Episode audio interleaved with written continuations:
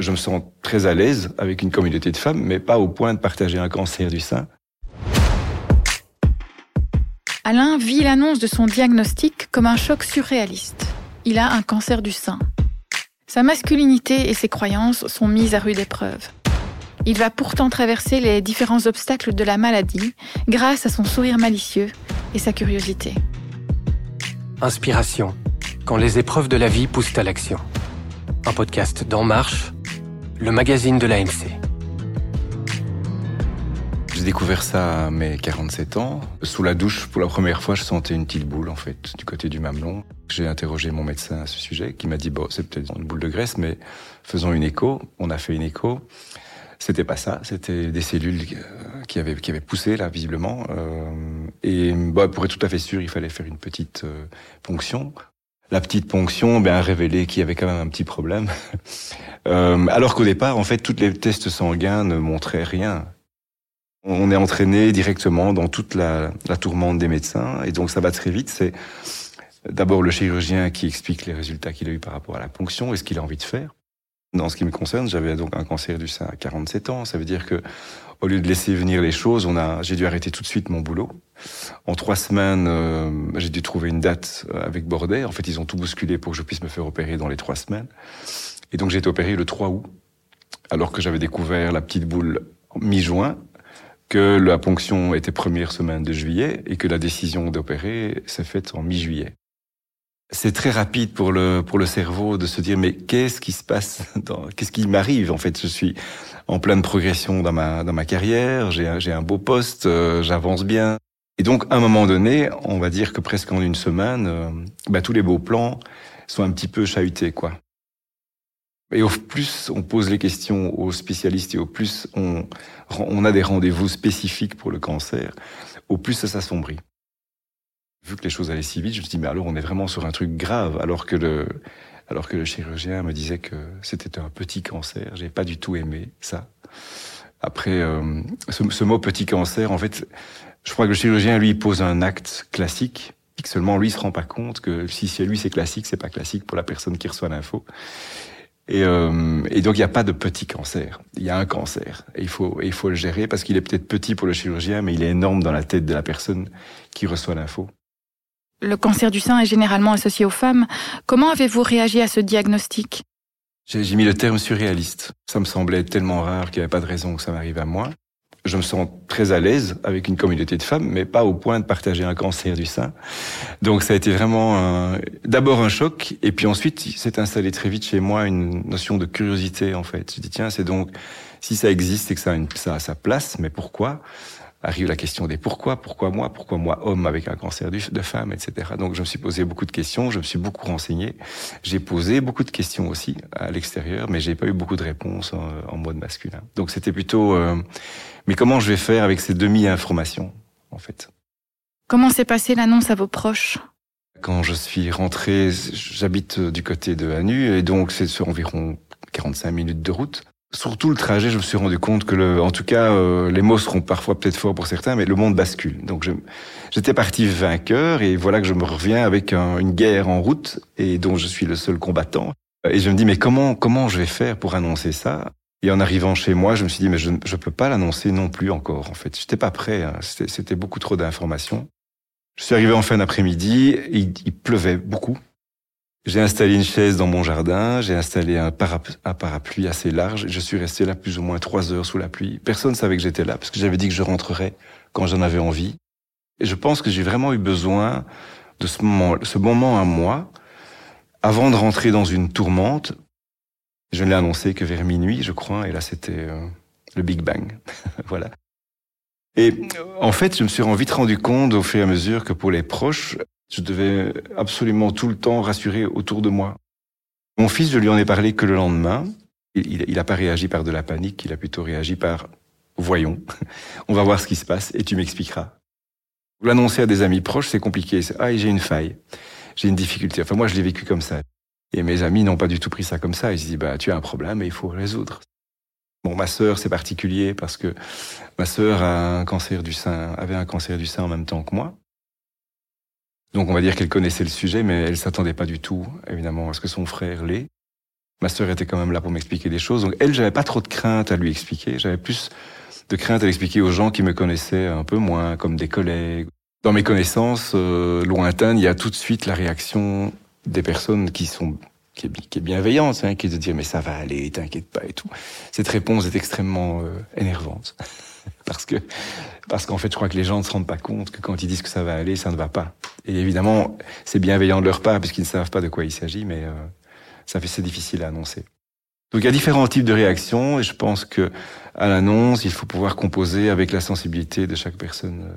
Vous parliez de votre sœur. Y a-t-il un facteur héréditaire dans ce cancer? Je m'en suis inquiété au départ pour mon pour mon fils euh, qui maintenant a 34 ans. Je crois que c'est important, surtout quand on a un cancer euh, entre guillemets aussi rare pour un homme. Euh, ça, oui, il y, a des, il y a des risques évidemment. C'est suspect en tout cas. Donc ma sœur, euh, 16 ans plus âgée que moi, avait un cancer du sein un an avant moi que quand on a fait le test chez moi, je l'ai fait à deux reprises. Puis c'est avéré qu'il n'y avait pas d'hérédité dans, dans, dans le problème. Quel traitement avez-vous reçu et comment cela vous a-t-il affecté? J'ai choisi euh, toute la panoplie. Hein, je dis j'ai choisi parce que dans le cas de ma sœur, elle a refusé une série une série d'étapes. Euh, dans, dans, mon cas, je me suis dit bon ben moi je maîtrise rien du tout, donc je vais je vais faire confiance à la, à la médecine. Euh. Et donc, euh, bah, c'était d'abord la chimio, évidemment, et ensuite euh, les radiothérapies, et puis ensuite une hormonothérapie, donc prise de médicaments qui modifient complètement le cycle hormonal euh, masculin euh, pendant environ cinq ans, avec la chimiothérapie qui était assez forte, m'a-t-on dit, parce que vu que c'était un cancer rare chez l'homme et qu'il était, il était arrivé à 47 ans, et que j'avais la capacité, je crois, de résister. Ils ont mis la, ils ont mis la dose pour que pour résoudre le problème assez vite. Et donc c'était une piqûre euh, toutes les semaines pendant environ un mois, euh, sur place à Bordeaux. Au moment où on le reçoit, j'étais en colère en fait. J'ai même demandé à avoir un psychologue après parce que j'étais, j'avais le sentiment qu'on qu'on m'injectait du, du poison. Et pour compenser ça, j'avais un, j'avais une attitude, je surjouais, donc je rigolais avec tout le monde, j'essayais de passer entre guillemets le meilleur moment dans ce pire moment. Ça durait environ euh, une demi-heure, trois quarts d'heure, le temps de s'installer, de ressortir, etc. Puis, rentrant chez moi, eh bien là commencent les, les crampes. Euh, un ou deux jours après, euh, toutes les crampes musculaires. J'avais le sentiment d'avoir des couteaux dans les dans les muscles. J'étais comme une larve dans un divan. Et dès que je me déplaçais pour faire quelque chose, ça tirait partout. J'ai l'impression qu'on me poignardait partout. C'était normal, paraît-il, en ce qui me en ce qui me concerne. Bon, il arrive aussi, euh, dans le cas d'un cancer du sein chez l'homme, que les réponses sont je ne sais pas, malheureusement, parce que on le, on le maîtrise et on le connaît parfaitement au niveau féminin, mais on n'a pas toujours des réponses précises au niveau masculin. On ne sait pas trop comment le corps d'un homme va réagir à la, au, traitement et à la gestion d'un cancer du sein. Donc voilà, fallait accepter ce genre de d'inconnu. Dans les hôpitaux, visiblement, les dossiers sont composés du nom de famille avant le nom, avant le prénom. Ce qui fait que dans un premier temps, chaque fois que j'étais appelé, chaque fois que je me rendais à un rendez-vous pour un examen, eh bien, on m'appelait Madame Van der Poelen dans le micro. La première fois, ça m'a fâché. Et puis ensuite, euh, je me suis dit, bah, c'est pas la peine d'être fâché. En fait, c'est très comique, cette situation. Parce que, évidemment, chaque fois qu'on appelle Madame Van der Poelen et que moi, homme, je me lève dans la salle, il y a des regards interrogatifs autour de moi. J'ai décidé d'en jouer. Donc chaque fois que j'étais appelé après dans un par Madame Underpool, je répondais sciemment avec une grosse voix et ça faisait rire et ça détendait l'atmosphère. Ça détendait aussi moi. Et encore tout à fait récemment, il n'y a pas moins de deux mois. Euh, bon, donc là, on me connaît quand même, je veux dire, mais on connaît mon dossier. En me présentant au bureau pour les prochains rendez-vous de l'année prochaine, puisque maintenant je suis euh, revu tous les tous les ans. Eh bien, lorsque j'ai voulu euh, présenter mon, agenda, la dame m'a répondu euh, Oui, mais est-ce que vous connaissez l'agenda de madame? Bah, J'ai dit Madame, c'est moi, la, la, fameuse réponse. Mais en plus, j'avais, je venais de faire tous mes examens. Et donc, ça montre quand même que c'est pas courant euh, qu'un homme ait ce type de souci-là. Mais voilà, autant, autant transformer ça en positif. Et aujourd'hui, peut-on considérer que vous êtes en rémission? On peut considérer que je suis en rémission, donc ça c'est une, une, annonce qu'on attend avec impatience. Hein, évidemment, c'est un grand plaisir quand l'oncologue vous dit bon, à partir de maintenant, c'est bon. bien sûr, il faut continuer à avoir un, un regard là-dessus tous les ans. Il y a bien sûr la question de est-ce qu'il y aura un deuxième, est-ce qu'il y aura un troisième, est-ce qu'il y aura une chute, une rechute? Ça, ça arrive. Euh, c'est normal de se poser la question, mais c'est pas normal de s'en faire une une obsession. Pendant son suivi médical, Alain a trouvé peu d'informations pour l'aider à comprendre cette maladie et les conséquences des traitements sur son corps.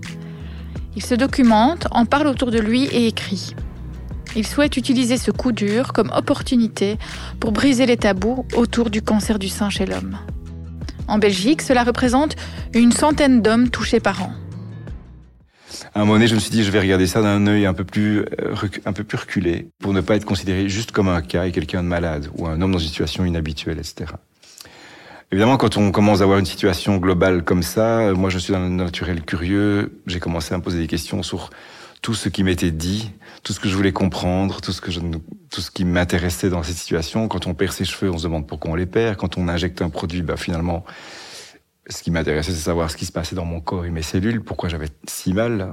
Avoir mal, ok, c'est une chose, mais qu'est-ce qui se passe dans le corps pour qu'il vous donne l'information qui fait qu'il fait mal? Quand on a compris plusieurs processus, on, est un petit peu moins le nez dans le guidon, on prend plus la situation comme étant un cas, un fait, et on, l'analyse. L'humour aussi a été très important pour moi, parce que ça m'a permis aussi de rire plutôt que de pleurer. Ce que j'ai fait aussi souvent, c'est négocier avec les médecins pour revendiquer le fait que j'avais besoin de moments à moi. Et que ce soit des moments de lecture, des moments d'évasion ou des moments artistiques, parce que j'ai développé une activité artistique autour de ça. Donc reprendre le lead, en fait, d'une manière ou d'une autre, pas en grand conquérant, simplement en, en me disant, tu as besoin de t'occuper de toi. J'ai gardé cet état d'esprit pour pouvoir avancer et surtout ne plus voir la maladie comme une seule maladie, mais comme un élément qui me permet de faire des choses différemment et autrement. Le cancer, c'est une le cancer ou toute forme de d'autres gros problèmes hein, qui vous met vraiment à genoux à un moment donné. C'est une parenthèse. Euh, ça peut être un inconvénient, mais on ne pourra pas l'éviter, donc autant le considérer comme une parenthèse. Dès que c'est une parenthèse, on peut rentrer dedans et se dire j'ai besoin de quoi en fait?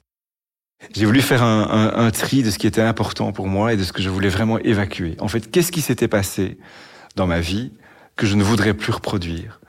Et quelle situation me mettrait plutôt en joie qu'en détresse? J'ai inventé un système qui était une poubelle et un coffre magique. Dans cette poubelle, j'ai mis, j'ai fait une liste de tout ce qui finalement ne me convenait plus. Qu'est-ce qui m'embuait, qu'est-ce qui m'avait amené là, et qu'est-ce qui me donnait des idées noires, qu'est-ce que je n'avais plus envie de reproduire quand je reprendrais ma vie normale? Et aussi, je me suis interrogé vraiment profondément pour savoir en fait qu'est-ce qui me met depuis que je suis tout petit en fait, quels sont les essentiels que j'ai un peu laissé passer. Et donc dans ce coffre magique, j'ai mis beaucoup de choses hein. voyage, musique, artistique, belle personne, une, nourriture saine, des activités sportives, etc., etc. Justement, vous avez eu envie d'écrire un livre. Pouvez-vous nous dire pourquoi? J'ai trouvé beaucoup de livres de femmes qui gèrent leur situation en, mode combat, etc. Mais quand j'ai voulu trouver de la littérature d'hommes, j'en ai pas trouvé en fait. Donc j'ai eu un livre qui m'a manqué. Et je me suis dit, ben, je vais écrire un livre que j'aurais bien voulu lire euh, autant en termes d'information, de comment on reçoit les informations, ce qu'on peut pêcher sur le net, ce qu'on peut trouver dans les livres, donc ce type d'information, mais aussi comment on vit toutes ces étapes euh, techniquement, mais aussi dans le rapport que l'on a avec le monde de la médecine, dans les rapports que l'on a avec les gens autour de soi, qui ont des jugements sur soi, qui ont des bons conseils, qui ont vécu des situations graves et qui veulent les partager. Et puis, euh, tout, ça, j'ai voulu en faire profiter d'autres personnes. Et ça m'a fait aussi beaucoup de bien euh, de l'écrire, non seulement parce que je savais que je mettais en place un système qui allait pouvoir être lu et servir, et en même temps, ça m'a permis aussi de laisser aller toute mon émotion et ma sensibilité, et enfin donner de la place aux émotions. Je pense que le livre est une forme de, euh, de résumé de toutes ces constructions. Je, je, parle vraiment de tout dedans, et en fait, c'était comme clôturé. C'était comme terminer, fermer le dossier, dit voilà, mais non, tout ce que j'avais envie de dire, je l'ai dit dans un livre.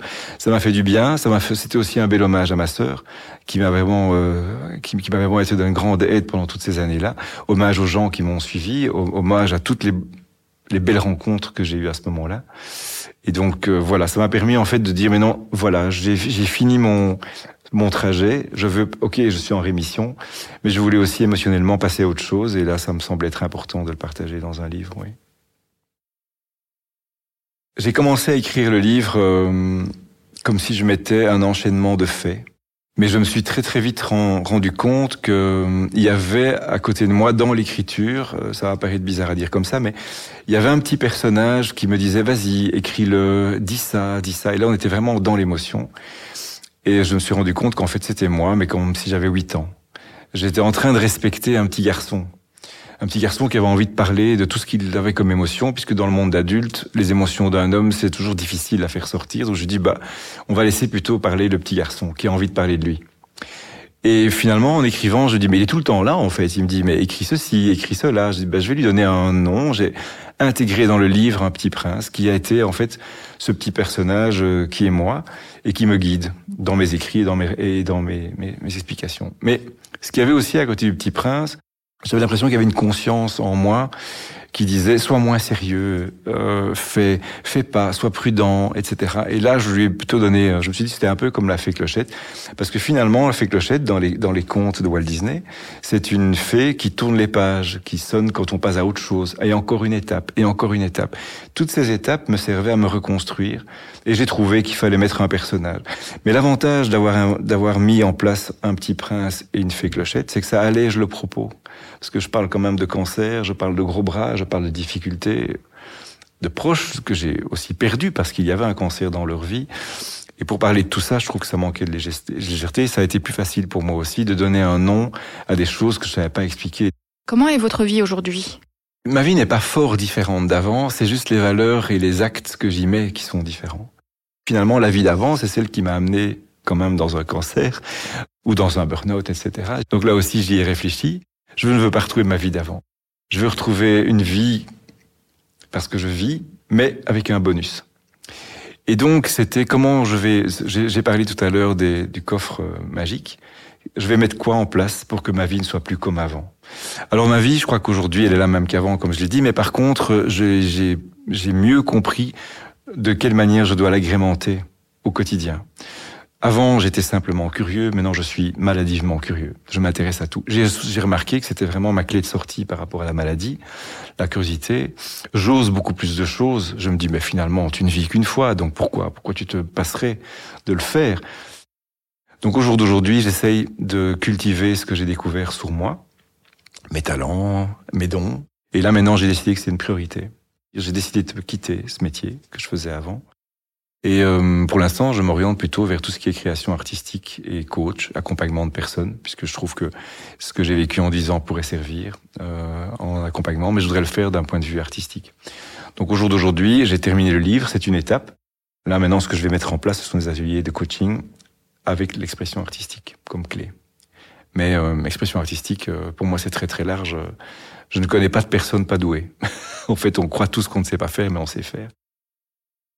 Pour ceux qui auraient la mauvaise euh, nouvelle d'avoir un cancer du sein chez l'homme, aucun cancer n'est agréable, évidemment. Euh, par contre, on ne peut pas l'éviter. Donc moi, le, conseil que j'aurais donné, c'est soyez euh, attentifs à ce qui vous arrive, questionnez-vous, pas sur la culpabilité, surtout pas. Avancez avec cette situation et profitez-en pour vous poser les bonnes questions et, en, et replacer derrière des choses les plus importantes.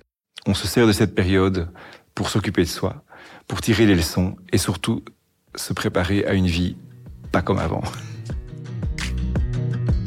Le livre Double rebond d'Alain van der est disponible sur le site Le Livre en papier ou dans n'importe quelle librairie en le commandant. Retrouvez l'article sur le cancer du sein au masculin sur enmarche.be. À bientôt pour une nouvelle inspiration.